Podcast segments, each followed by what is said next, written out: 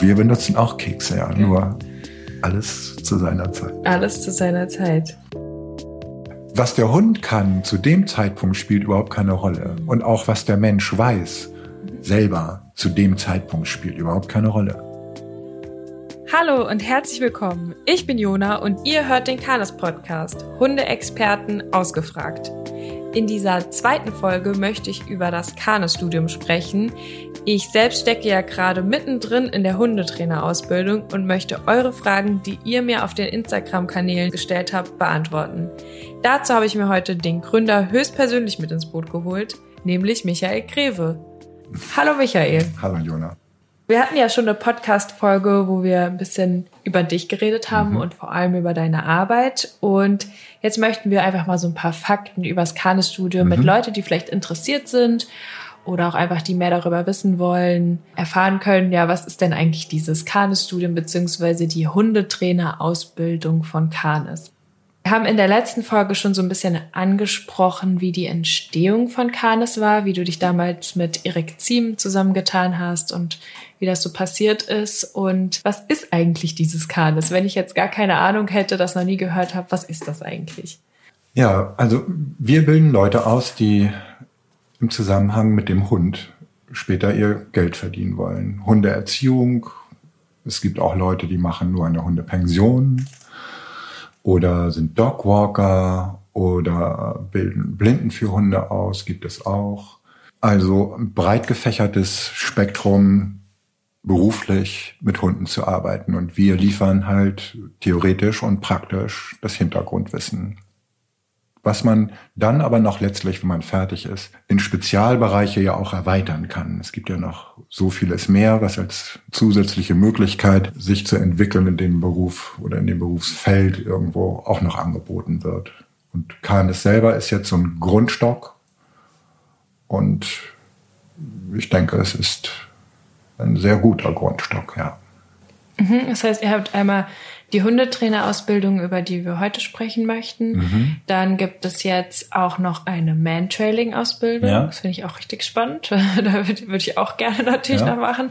Und ähm, dann aber auch die Therapiehundeausbildung. Mhm. Und ihr macht natürlich auch so noch Seminare für Leute, die jetzt nicht bei Canis studieren. Gibt es auch Möglichkeiten, Einmal sich das für, mal anzugucken? Ja, daran für normale Hundehalter oder genau. für Hundetrainer mhm. oder auch Fort- und Weiterbildungsveranstaltungen für Hundetrainer. Das machen wir auch, ja. Und darüber hinaus gibt es ja auch noch Hundewanderungen. Mhm. Das bietet ihr auch an da würde ich auch auf jeden Fall gerne nochmal mit den Verantwortlichen reden, wie ja. da so eine Hundewanderung abläuft. Ja. Ich habe das ja auch noch nie mitgemacht, mhm. finde das aber auch total spannend. Wir sagen ja jetzt immer Kanes Studium. Warum sagen wir denn Studium? Es ist ja eigentlich eine Hundetrainerausbildung. Es ist eine Hundetrainerausbildung, aber es ist so ein bisschen aufgebaut wie ein Universitätsgang. Ähm, wir machen halt Seminare, wir machen Workshops, also praktische arbeiten, am Hund und auch in der Beratungs- oder auf der Beratungsebene am Menschen. Und wir brauchen auch einige Praktika, die abgeleistet werden, um am Ende alles über Scheine, die man so macht, mhm. zu belegen. Mhm. Und wenn man alle seine Scheine zusammen hat, kann man sich zur Prüfung anmelden und dann die Prüfung machen. Darum haben wir Studium gesagt, auch wenn man diesen Begriff nimmt, sich widmen, sich auseinandersetzen mit etwas, ähm, das geht über dieses schulische Lernthema einfach hinaus. Mhm. Es ist auch sehr viel Eigeninitiative dabei, sich Dinge anzugucken, wie andere Leute das machen. Ich finde das gut. Man geht auch in andere Einrichtungen und macht da ein Praktikum oder versucht im Hundesport. Genau, also wenn man bei Canis studiert, dass man sich mal andere Hundeschulen anguckt. Auf jeden Fall. Ne? Ja. Auf mhm. jeden Fall. Nicht nur gute Dinge oder Dinge, die man schön findet, sondern möglichst alles. Und mhm. das alles, was es so gibt, nachher dann zu katalogisieren und zu sortieren, das ist auch ein Beitrag, den das Studium eben ähm, mitleistet. Mhm. Wo gehört was hin? Ähm, was bedeutet das? Wie ist das zu erklären? Die Hundehalter heute sind ja zum Teil sehr belesen und sehr gut informiert. Und darum muss man im Gespräch letztlich über Wissen schon so gewappnet sein, dass man diesen Ansprüchen heutzutage auch gerecht wird. Ich habe über Instagram die Frage bekommen, die haben wir jetzt teilweise schon damit beantwortet, ist das ein richtiges Studium? Also mit Studentenausweis und Bachelor. Es gibt einen Studentenausweis tatsächlich. Es ja. gibt jetzt auf der Hälfte des Studiums gibt es so ein im Grunde genommen so ein Feedback, wie das, wie uns der oder ja, wie der Student uns so begegnet, was für einen Eindruck wir haben, fühlt sich gut an, fühlt sich nicht so gut an. Also mhm. ähm, einfach nur so ein Zwischenstand. Und es gibt am Ende eine wirklich sehr komplexe, ernstzunehmende Prüfung. Und mhm. danach ist man Absolvent und hat dann in manchen Bundesländern tatsächlich auch schon, aber ich weiß nicht, ob die Frage zu weit geht, den Paragraph 11 Schein damit, in anderen nicht, aber vielleicht kommen wir darauf ja nochmal ja, zurück. Ja, ich glaube, auf den Elver sollten wir später nochmal ja, zu sprechen kommen. Dann machen wir das. Das ist natürlich auch ein Thema, was für sehr viele Verwirrung ja. sorgt, bei mir auch immer wieder ja. gesorgt hat. Ja, um dann vielleicht nochmal zu sagen, also mit richtiges Studium ist ja jetzt so gemeint, habe ich jetzt am Ende einen Bachelor oder ist das eine offizielle Universität vom Staat? Nein, das ist es nicht. Das ist eine private Einrichtung, eine Firma und da hat der Staat keine Anteile dran. Gibt es auch nicht. Also man kann nicht. Nein.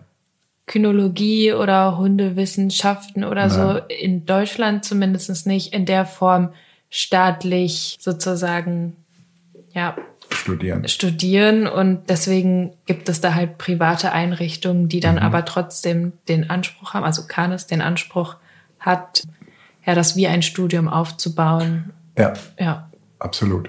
Also das Niveau wissenschaftlich und auch in der Umsetzung in die Praxis nachher, das soll auf dem hohen Niveau tatsächlich sein, ja. Und ist es auch. Die nächste Frage war, warum dauert das drei Jahre lang? Alles, wenn man das so macht, wie wir das machen, nicht wirklich kürzer geht. Das ist so mhm. viel Stoff, es sind so viele unterschiedliche Fachbereiche die alle miteinander vernetzt und verbunden sind und am Ende den Kreis erst rund werden lassen. Und das mhm. dauert halt drei Jahre.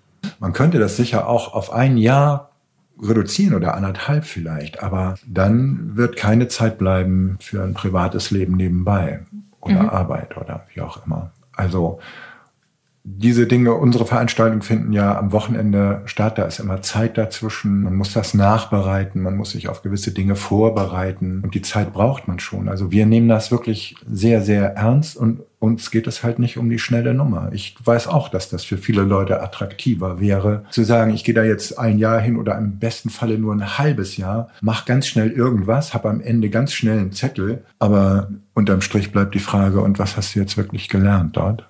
Das kann nicht viel sein, das kann ich dir so sagen. Da, da ist manch Didakt, der sich das oder Autodidakt, der sich das selbst beibringt, über Zeit, besser davor, als viel Geld ausgegeben zu haben, um in kurzer Zeit irgendwie einfach nur, ja, so getan zu haben, als, als hätte ich das gelernt. Ja, trotzdem bekommt man sehr viele Zettel, wie ich feststellen durfte. Ja, wahrscheinlich ist das so. Und ähm, ich bin ja auch eher so ein autodidaktischer Lerntyp, die gerne sich Sachen selber erarbeitet, habe ja. mich dann aber trotzdem für das Kanes-Studium damals entschieden, weil ich einfach gemerkt bekommen habe, dieser Dschungel in der Hundewelt an Informationen ist so wild.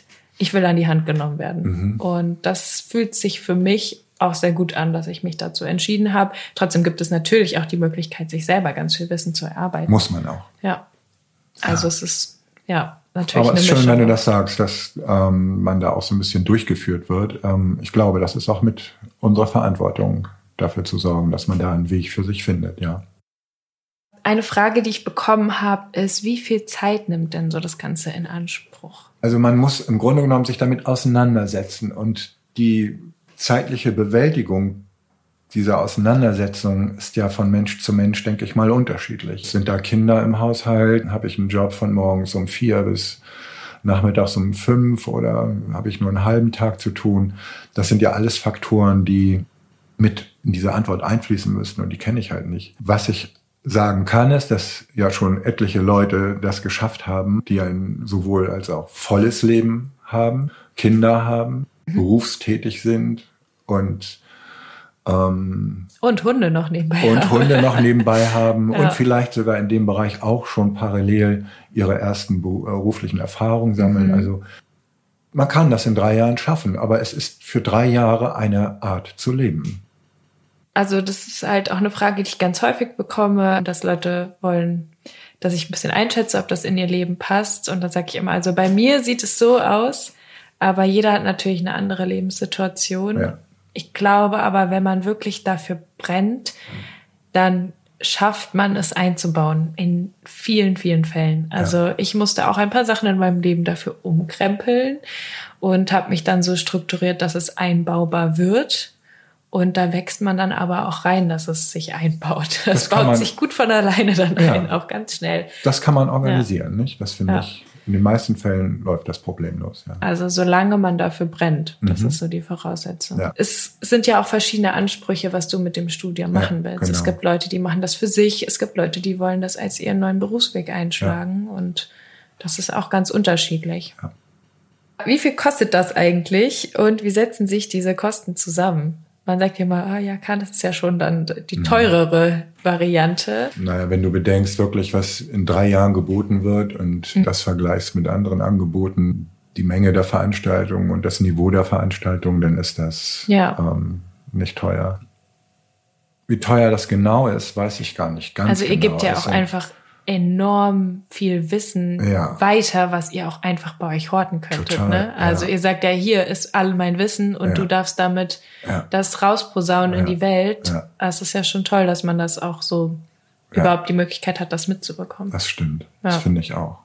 Da sind wir auch wirklich mega transparent und wirklich auch, das ist ja genau der Sinn, darum geht's ja auch irgendwo, das wirklich abzugeben.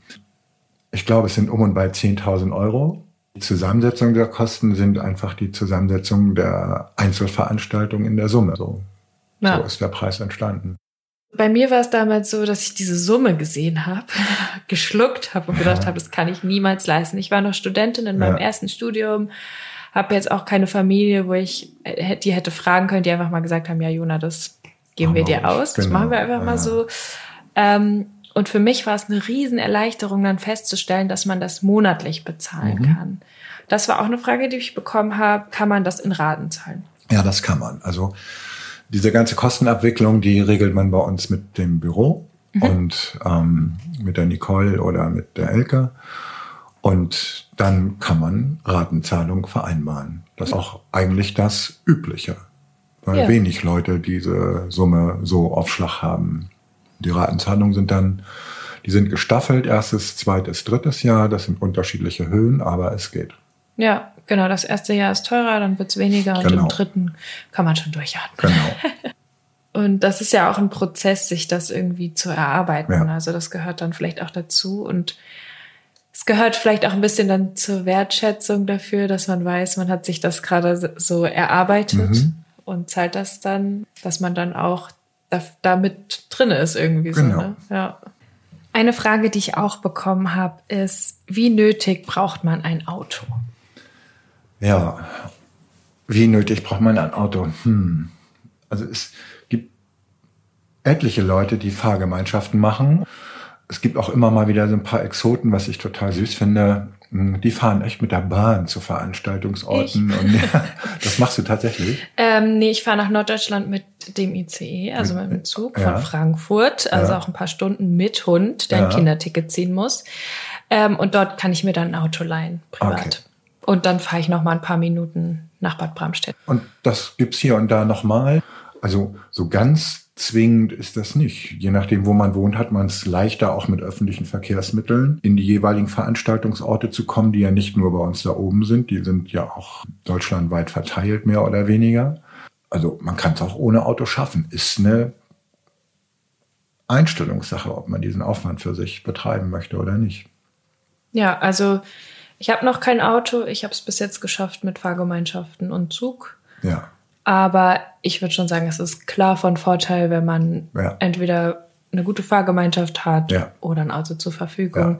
weil die Veranstaltungsorte jetzt nicht mitten in der Großstadt sind. Genau. Wie genau beginnt denn das Studium? Also es gab auch die Frage, gibt es da sowas wie einen Eignungstest, mit dem man sich dafür qualifiziert? Die Ausbildung beginnt eigentlich mit der praktischen Woche, wobei die praktische Woche kann jeder machen, auch Leute, die die Ausbildung nicht machen möchten. Die praktische Woche, das sind fünf Tage Theorie und Praxis, halbe halbe.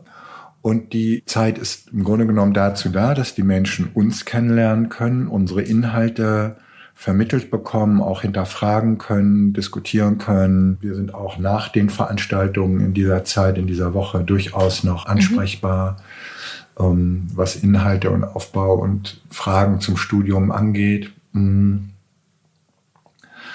Und auf der anderen Seite, wie gesagt, lernen die Leute uns kennen, aber wir lernen die Leute ja auch kennen. Es ist nicht wirklich eine Prüfung, sondern die ganzen Kanis Dozenten, die mitarbeiten an der praktischen Woche, die unterhalten sich nach Feierabend oder auch in den Pausen über die Teilnehmer. Und wenn wir das Gefühl haben, tatsächlich, wir müssten jemanden, der aus unserer Sicht die Qualifikationen nicht mit sich bringt oder auch gefühlt nicht dahin entwickelbar ist, dann sagen wir auch den Leuten durchaus, dass das, dass wir denken, dass das Studium nicht das Richtige für sie ist. Das müssen wir manchmal sagen, mhm. um die Leute davor zu schützen, Geld und Zeit zu verschwenden, aber auch um den Studiengang davor zu schützen, sich vielleicht auch mit Menschen auseinandersetzen zu müssen, die sehr schräge sind. Das kann durchaus vorkommen. Das ist nicht böse gemeint, wenn ich das jetzt so sage, mhm. aber es gibt halt Einzelpersonen, die so viel Raum einnehmen, dass 15 andere nichts mehr von dem Tag haben.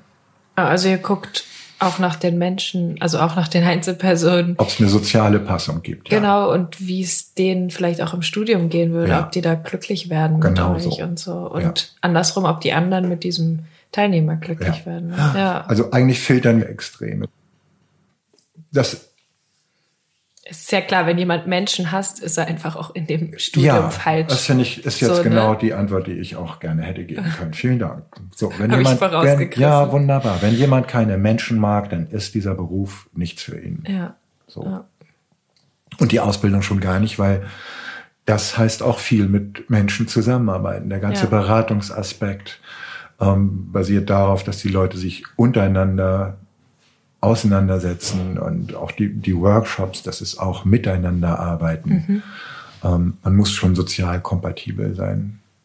Okay, das heißt, so wenn ich da hinkomme und mein Hund ist nicht leinenführig, dann wollt ihr einen trotzdem als Studenten nehmen?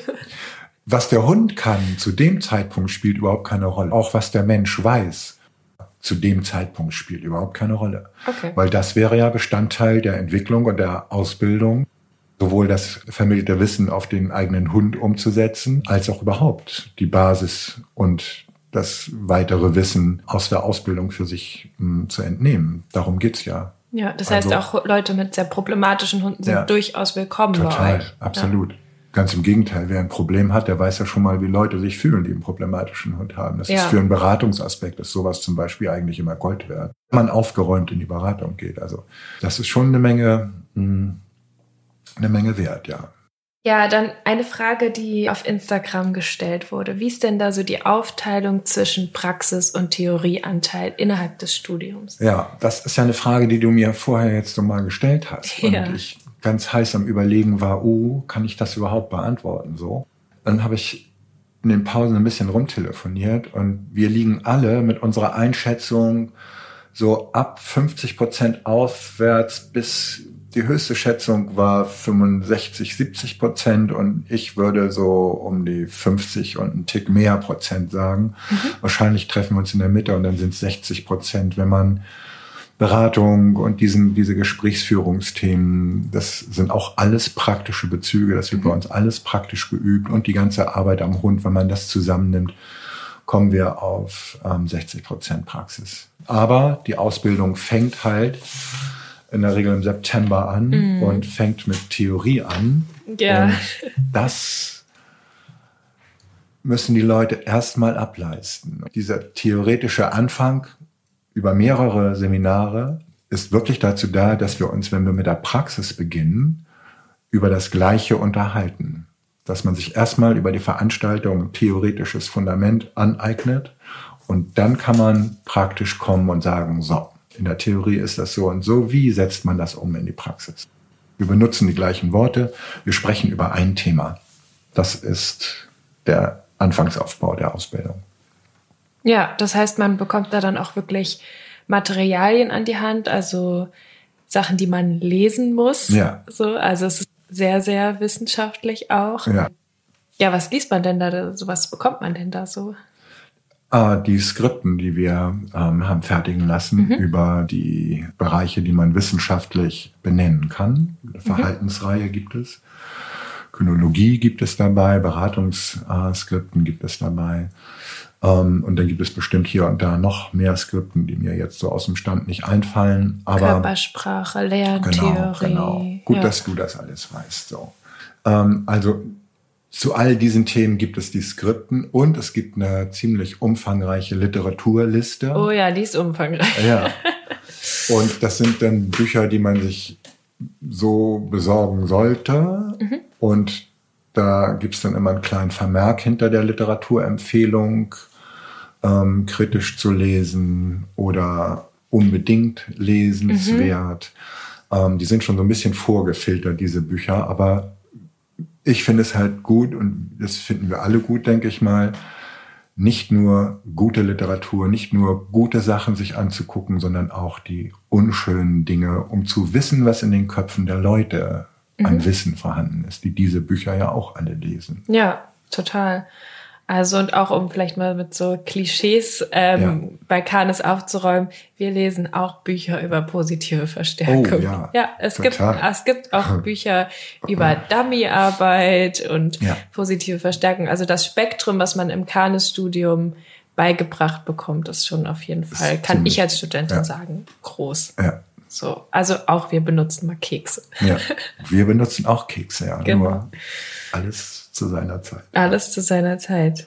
Ja, schön. Ja, wie ist es denn? Ich habe jetzt mich zum Kanis-Studium angemeldet, komme da zum ersten Seminar und will gerne meinen Hund mitbringen. Der ist aber vielleicht ein bisschen laut, der könnte bellen oder fiepsen oder vielleicht kann er noch nicht Ruhe halten oder so lange irgendwie mit 20 anderen Hunden teilweise in einem Raum liegen.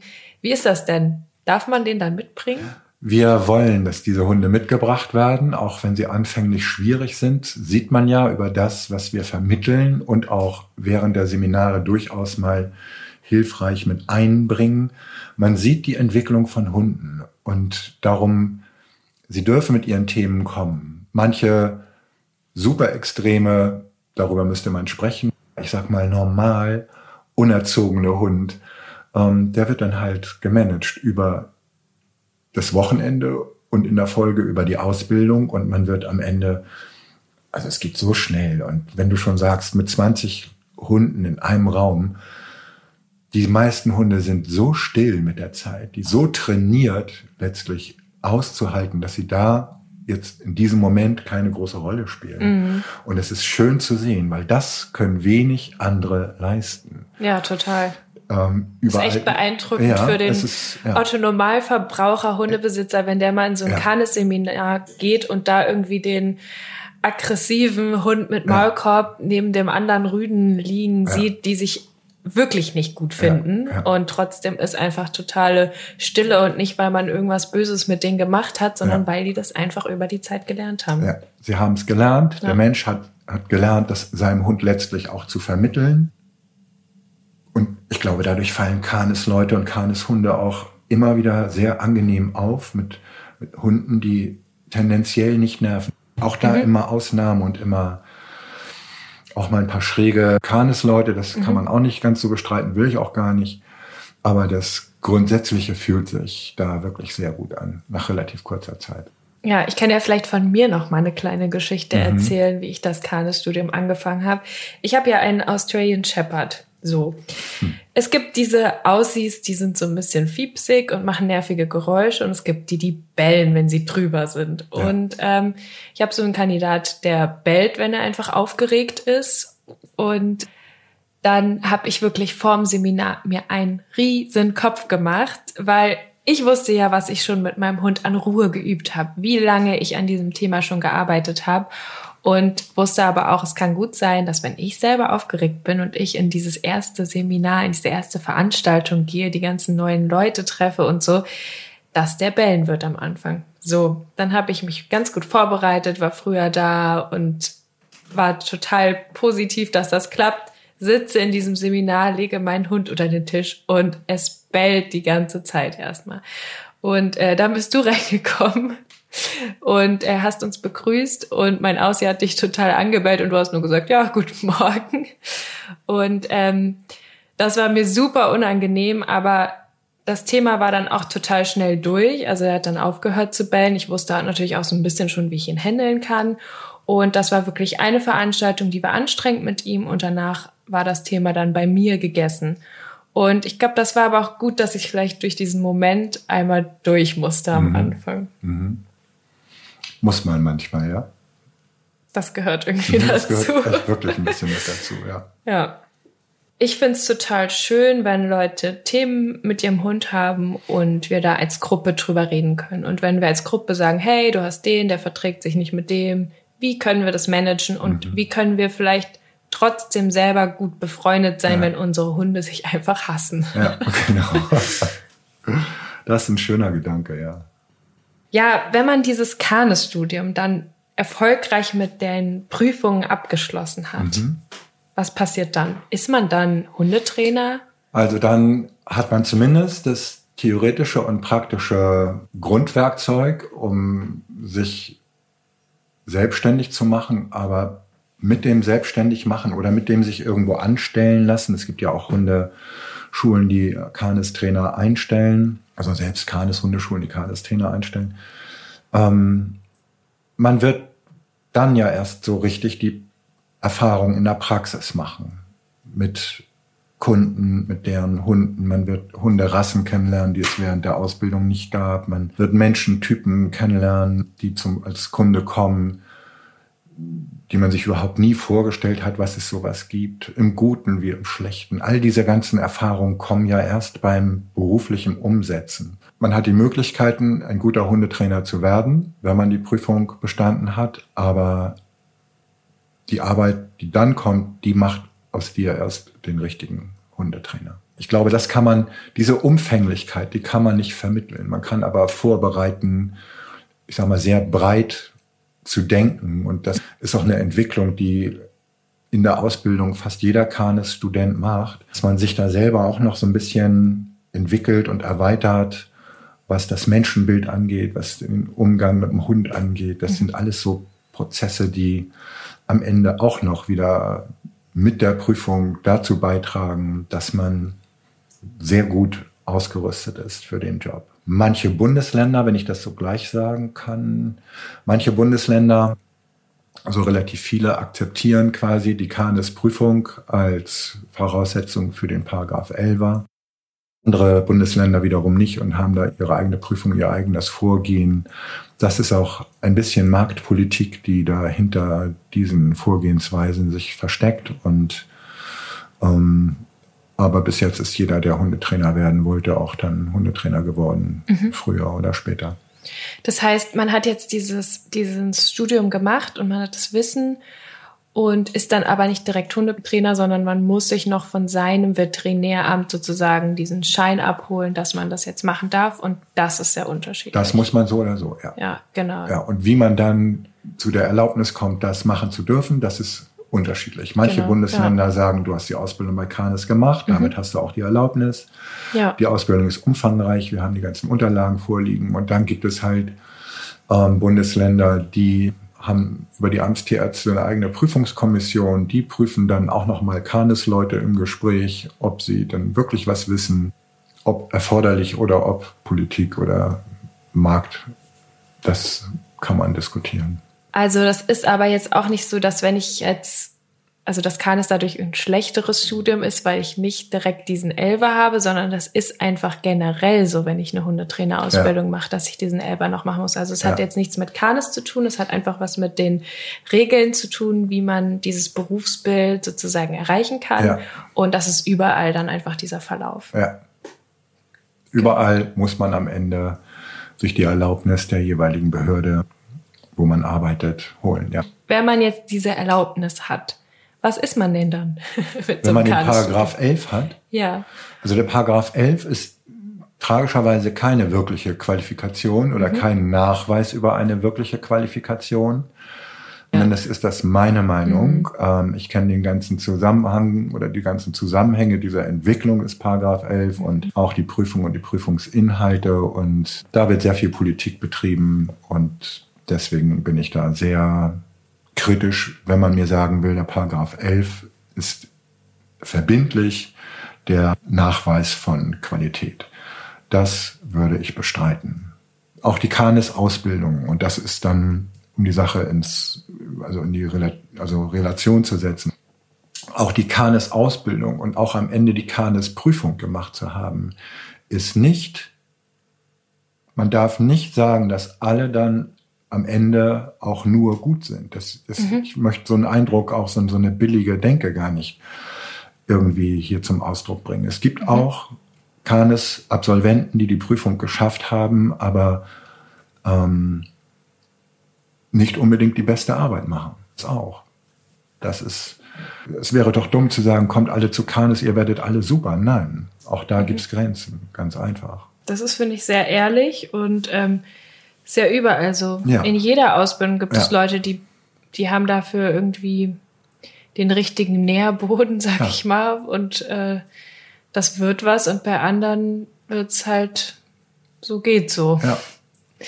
Trotzdem bietet ihr ja einen sehr umfangreichen Rahmen und viele Leute, die einem da an die Hand nehmen, dass, ja. dass sich da was entwickeln kann.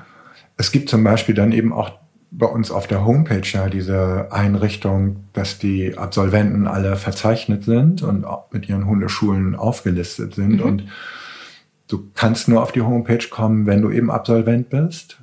Und du kannst dich nur Absolvent nennen, wenn du die Prüfung gemacht also hast. Also auf die Homepage kommen, du kannst nicht, also du kannst als Normaler auch da draufklicken, aber du kannst nur in diese Liste in kommen. In diese Liste mhm. kannst du nur kommen, wenn du die Prüfung gemacht hast, keines Absolvent bist und ähm, ich glaube alle zwei Jahre eine Weiterbildung für dich ähm, machst, bei uns auch, damit wir deinen Wissensstand oder auch so ein bisschen im Gespräch bleiben und mhm. uns diese Kontakte nicht verloren gehen.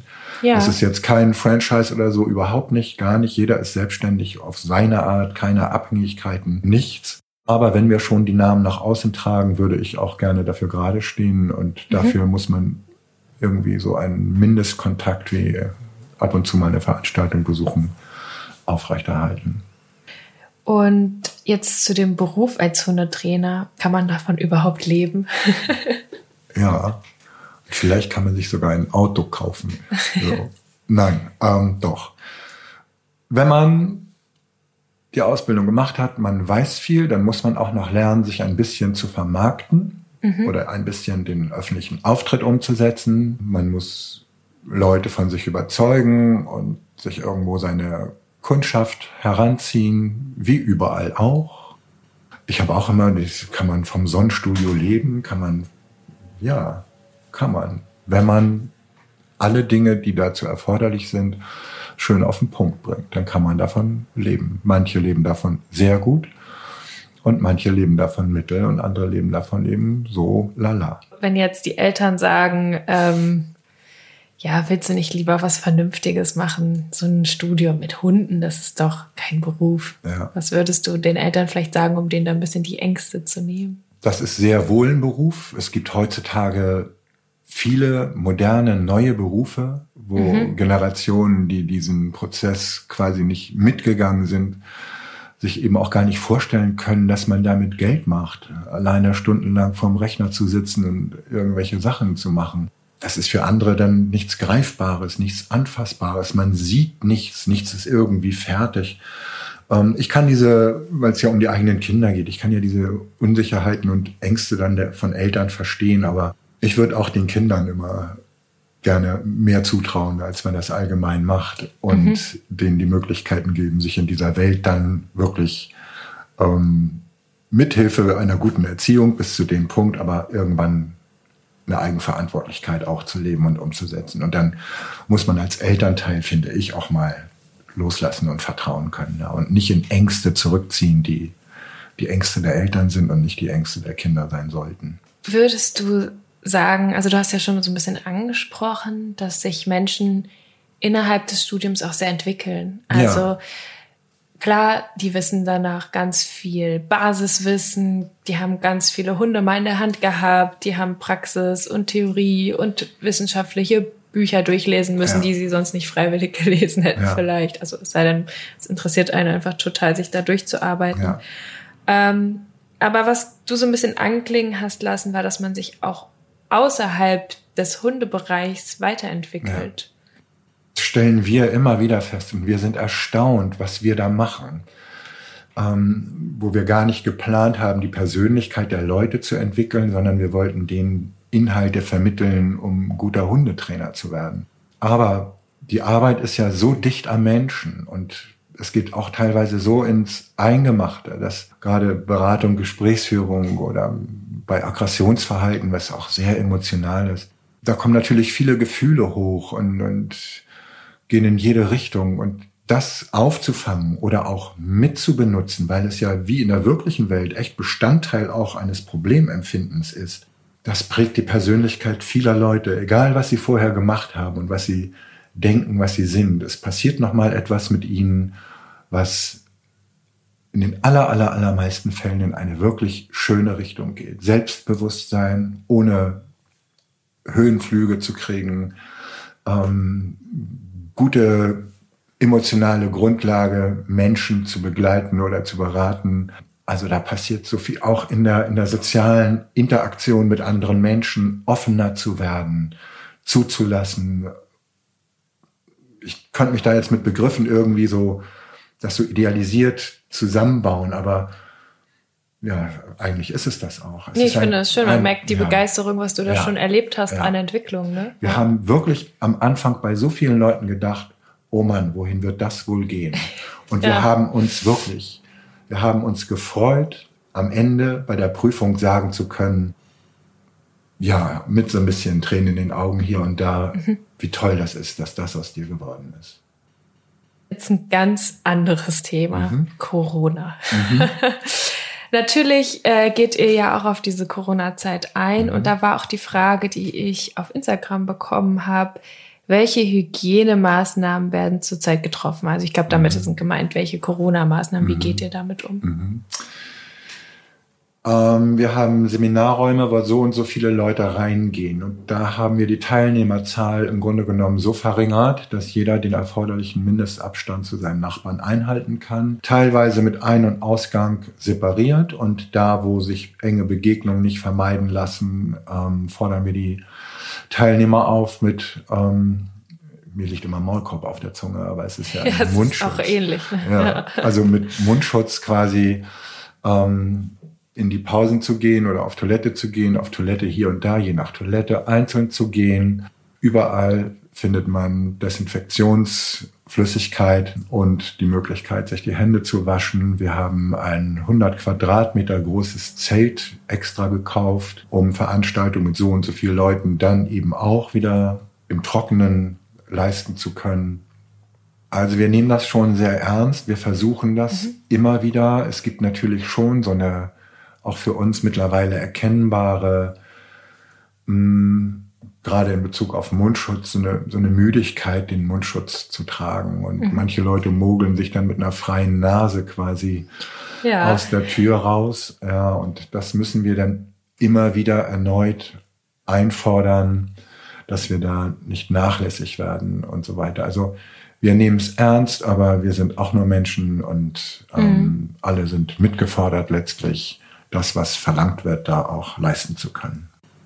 Im Zusammenhang mit der Frage kam noch die Frage, werden dadurch manche Seminare, Workshops ähm, nur online stattfinden? Und generell kann man da vielleicht nochmal anschließen, es gibt ja Ausbildungen zum Hundetrainer, die sehr viel online mhm. stattfinden oder mhm. sogar nur online stattfinden. Mhm. Wie ist das bei Kanes? Während der Corona-Zeit habe ich sowas gemacht mit meinem Kollegen Rainer zusammen auch, dass wir die Zwischenstandsmeldung. Also auf der Hälfte der Ausbildung kriegen die Leute ja dieses persönliche Feedback. Das haben wir dann über eine Zoom-Technik gemacht. Dann habe ich hier und da auch mal von unserer Hundeschule aus, das ist jetzt nicht Kanis, sondern die Hundeschule, durchaus auch mal ein gewisses fachliches Thema über Zoom einer Handvoll Kunden vermittelt, was so zweistündiger, was so ein zweistündiger Vorgang war.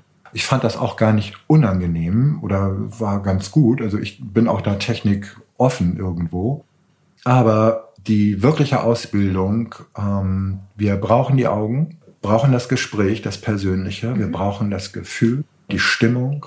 Das gehört alles ins Verhalten mit dazu und auch mhm. auf den Theorieveranstaltungen holen wir die Leute, wenn wir ihnen gegenüberstehen, wesentlich persönlicher, wesentlich besser ab. Und es ist immer nur der halbe Anspruch, wenn es darum geht, wirklich Wissenschaft, auch da muss man kritisch hinterfragen und diese Möglichkeiten der Diskussion auch haben. Und wir haben ja natürlich auch die Leute gefragt und sie haben alle gesagt, wirklich alle ausnahmslos, bis auf ein, zwei Leute, die eine Veranstaltung hätten auch gerne online gemacht, weil da sehr viel Theorie war, was man hätte vielleicht online machen können, wäre ich gar nicht abgeneigt, darüber zu diskutieren und das dann auch am Ende zu entwickeln. Aber alle Leute haben sich so gefreut, als man wieder Veranstaltungen machen konnte mit mhm. ihren Hunden vor Ort. Die Hunde kann man ja bei uns auch mitnehmen in die Theorieveranstaltung. Das wiederum sind wichtige Lernfenster. Das sind genau die Momente, wo der Mensch zuhören muss und der Hund keine Hauptrolle spielt. Und in diese Rolle, in die Nebenrolle dann ähm, zu passen und die auch gut auszuführen oder auszufüllen, das ist immer so, ja, so ein Nebenschauwerk. Also wir wollen Leute anfassen angucken. Wir ja. verzichten bei Corona aufs Anfassen, das ist ja auch mehr bildlich gemeint. Wir wollen abholen, wo sie stehen. Und das kann man, ich finde, man kann so Business Marketing, irgendwelche Finanzgeschäfte, irgendwas Kaltes, Rechnerisches, das kann man, Emotionsloses, das kann man gut über Online-Kurse mhm. anbieten. Aber auch das Fachliche am Hund, das, das Wissenschaft, das ist auch so emotional. Mhm. Das kann man nicht kann man nicht wirklich online so verpacken, dass man die Leute gut ausbildet. Das glaube ich nicht. Aber es mag den Generationswechsel ergeben, der für sich dann neue Felder eröffnet. Und ich bin nicht abgeneigt, wirklich zu sagen, wenn Leute irgendwas gut machen, machen sie es halt gut. Ja, voll. Aber wir Besser einen guten Hundetrainer online, der einem gute Tipps gibt, ja. als einen richtig schlechten Hundetrainer, ja. im Offline. Ne? Genau so, ja. ja. Also darüber kann man irgendwie diskutieren. Das ist ein bisschen Weltanschauung, aber wir sind uns einig, dass wir geschlossen die Leute an die Hand nehmen wollen und ja. ähm, wir haben das Feedback gekriegt, bekommen, was du ja vorhin auch sagtest. Man wird geführt, auf eine wohlwollende Art an die Hand genommen und das, das ist, glaube ich, das macht die Ausbildung so wertvoll. Ja. Und, ja. Also ich glaube vor allem auch, dass vielleicht Konflikte, die mal entstehen können, einfach gar nicht entstehen können, ja. die aber wichtig auch für den Gruppenprozess sind. Ja. Wie der aussieht, der bellt.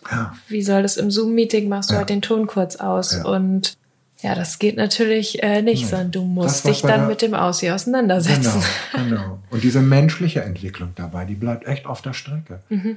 Auch dieses Problem zu haben, im Grunde genommen ja auch wirklich aufgrund eigener Erfahrung auf Veranstaltungen, wo ganz viele andere noch sind, wirklich auch mitzufühlen und mitzuverarbeiten, wie mutig im Einzelfall Kunden sind, zuzugestehen oder zuzugeben, was für ein Thema mit ihrem Hund sie haben, was für ein Problem sie haben. Das ist doch bewundernswert, oder? Und ja. ich finde, diese Erfahrung sollten auch viele Hundetrainer haben, was es bedeutet, in Konflikten ein Stück weit auch hilflos zu sein.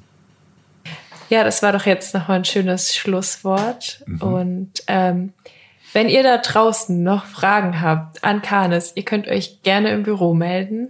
Ihr könnt gerne auf Instagram schreiben und ja. Ähm, ja, Kontakt aufnehmen, Fragen stellen ist erwünscht. Auch auf hinterfragen ist, ja. glaube ich, auch erwünscht, so wie ich das aus dem Gespräch mit dir rausgehört habe. Ja, kritisch sein ist für mich die Basis eines Gespräches, ja. Wir hoffen, dass euch das Gespräch ein paar Erkenntnisse zum Kanis-Studium gebracht hat. Vielen Dank ähm, für die vielen Beantwortungen, Michael. Sehr gerne. Hat mir großen Spaß gemacht. Ja. Und, und bis dann. Bis dann. Mach's gut. Wenn ihr jetzt noch Fragen oder Interesse am Kanus-Studium der praktischen Woche oder einem anderen Angebot habt, dann könnt ihr gerne auf der Homepage kanes-kynos.de euch weiter informieren. Dort stehen auch die Bürozeiten und Kontaktdaten. Ansonsten freue ich mich total über Fragen oder Feedback zu unseren ersten beiden Podcast-Folgen. Auch wenn ihr Themenwünsche für weitere Folgen habt, dürft ihr gerne schreiben. Ihr erreicht uns auf Instagram und Facebook und mich auf dem Instagram-Kanal Jona und die Hunde. Ich bin Jona Teichert. Das war die zweite Podcast-Folge. Seid gerne auch das nächste Mal wieder dabei. Ich habe nämlich noch tausend Fragen und richtig spannende Expertenpersönlichkeiten, die ich einladen und für euch ausfragen werde. Bis dahin, danke fürs Zuhören und eine gute Zeit. Macht's gut!